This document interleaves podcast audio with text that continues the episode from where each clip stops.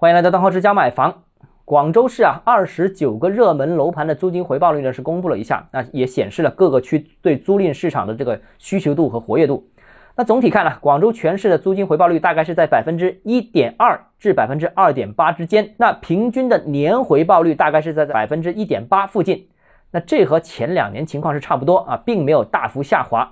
啊，这是因为啊，虽然疫情这三年租金是持续下滑，也下滑了大大概百分之十左右，但是呢，这段时间的物业价值、房价也便宜了啊，也出现了一定程度的下滑。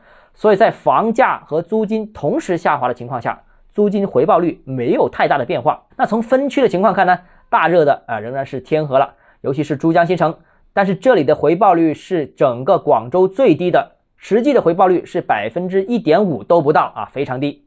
那天河的回报率呢，大概也在百分之一点八以内。那因为这里的房价过去一段时间呢，不但没跌，甚至是逆势上涨了。从而是拉低了整个片区的租金回报率。值得关注的是，外围区域的租金回报率是比较高的啊。比方说，最高是哪里？大家想都想不到，是花都啊。花都啊，这里租金回报率是接近百分之二点八，属于广州租金回报的天花板。这是因为啊，外围区域的房价便宜啊，租金也不错，所以拉高了回报率。同样是郊区的增城啊，投资回报率就比较低了。那这个原因是因为增城的供应比较大。所以呢，现在增城呢，商品房无论是卖的价格也比较便宜，租金也比较便宜啊，因为是总量大所造成的一个结果。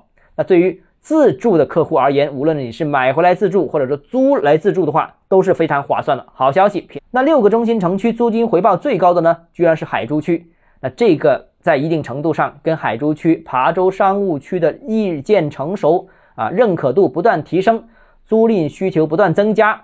租金水平持续稳定增长是有关系的。那二零二二年呢，这个海珠区是广州十一个行政区当中新房价格啊上多的一个区域。那现在看呢，也是老区当中租金最高的一个区域。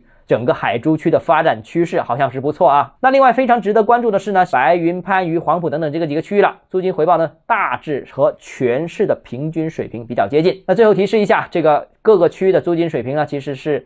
哎，回报率呢是整体上是趋于一致的，需求也是趋于一致。昨天我们说了啊，外围区域有外围区域的优势，核心城区有核心城区的优势，所以啊，投资和自住租赁选择都可以充分考虑一下。好了，今天节目到这里，如果你个人购房有其他疑问想跟我交流的话，欢迎私信我或者添加我个人微信，账号直交买房六个字拼音首字母小写就是微信号 d h e z j m f，我们明天见。